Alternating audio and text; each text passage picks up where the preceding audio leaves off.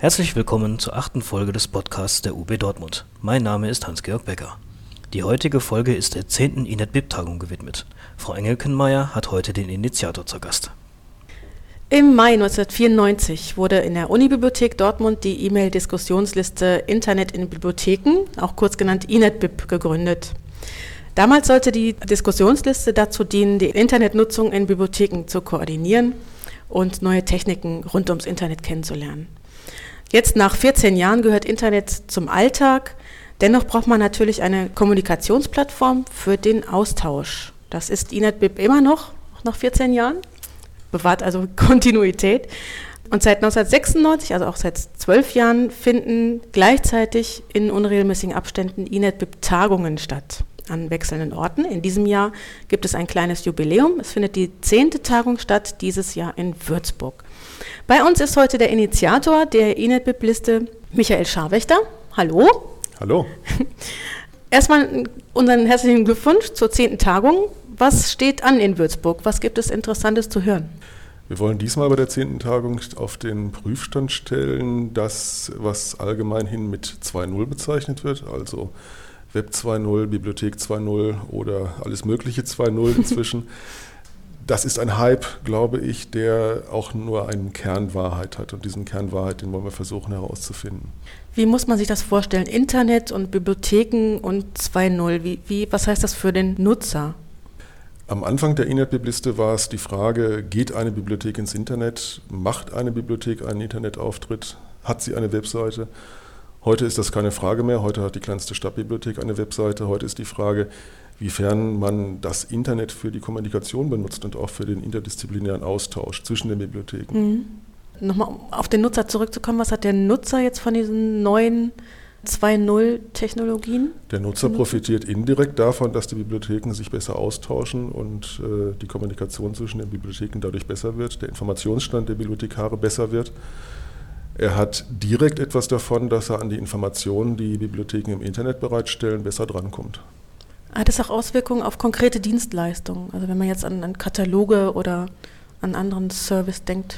Heute gibt es den sogenannten Mehrwert in einem Katalog, der dem Benutzer natürlich auch angeboten wird auf diese Weise. Das sind also äh, Ajax-Elemente, also Elemente rein technischer Art, die in der Katalogoberfläche dafür sorgen, dass das Ganze flüssiger zu bedienen ist, aber eben auch Profildienste, die dafür sorgen, dass äh, die Inhalte, die aus einem Katalog kommen, einfacher und über mehrere Wege auch zum Benutzer hinkommen, mhm. sei es über SMS, sei es über E-Mail, sei es über irgendwelche Benachrichtigungsdienste. Zusammen mit 2.0 wird ja auch ganz oft dieses Soziale, also Social, ähm, genannt. Was, was gibt es da in, in der Hinsicht? Das Wo kann der Nutzer auch mitwirken? Äh, der Nutzer kann an ganz vielen Stellen mitwirken. Er kann sich einbringen in die Kommunikation, die jetzt schon von Bibliothekaren geführt wird. Er kann sich einbringen bei den sogenannten Tagging-Systemen. Auch das ist zum Beispiel ein Mehrwert bei diesen äh, Bibliothek 2.0-Katalogen, wo äh, die Einträge in diesem Katalog getaggt werden können. Das heißt, ein Benutzer gibt ein Stichwort, ein Schlagwort für diesen Katalog-Eintrag, mit dem er also eine Kategorie vergibt für diesen Katalog-Eintrag. Mhm. Die es dann wiederum anderen Benutzern einfacher macht, zu diesem Eintrag zusammenhängende Daten finden zu können. Also spannendes Thema rund um 2.0. Ich habe auf den Tagungsseiten gesehen, es gibt auch einen eigenen Konferenzblog erstmalig. Da können also auch Teilnehmer bloggen oder auch die Referenten. Wir wollen, wir stellen es offen. Also wir wollen wirklich ausprobieren mit dieser Tagung, wie das ist, äh, wenn man 2.0 oben drüber schreibt. Äh, was passiert tatsächlich, wenn alle die Möglichkeit haben, sich bei so einer Tagung einzubringen und eben auch in dieses Blog hineinzuschreiben mhm. nach vorheriger Anmeldung, die aber völlig formlos ist. Das kann natürlich jeder lesen. Das heißt, jeder das kann, kann jeder lesen und das kann jeder schreiben. Mhm. Was sind die weiteren Themen? Das ist eigentlich das, das Hauptthema. Also äh, Bibliothek 2.0, Internet 2.0, äh, INET-BIP 2.0 haben wir es genannt, obwohl das natürlich ein erfundener Begriff ist. Ähm, ansonsten die Standardthemen hätte ich beinahe gesagt, also Suchmaschinen natürlich. Suchmaschinentechnologie ist eines der Themen. Wir haben als neues Element bei dieser Tagung eine sogenannte Speakers Corner. Wir haben das mit dem englischen Begriff äh, bezeichnet, weil der ursprüngliche Begriff städtisch äh, missverstanden wurde als städtisch, also der Stadt zugehörig. Deswegen haben wir tatsächlich einen englischen Begriff genommen. Da werden Spezialisten an eigenen Tischen stehen und Rede und Antwort stehen. Also auch hier ein Web 2.0 oder Internet 2.0 Element. Jeder kann mitmachen, jeder kann dahin gehen, jeder kann Fragen stellen, jeder kann mitdiskutieren. Äh, das wollen wir versuchen, den Leuten leicht mhm. zu machen und einfach zu machen. Jetzt muss ich aber trotzdem nochmal auf städtisch zurückkommen. Es findet dieses Jahr in der schönen Stadt Würzburg statt.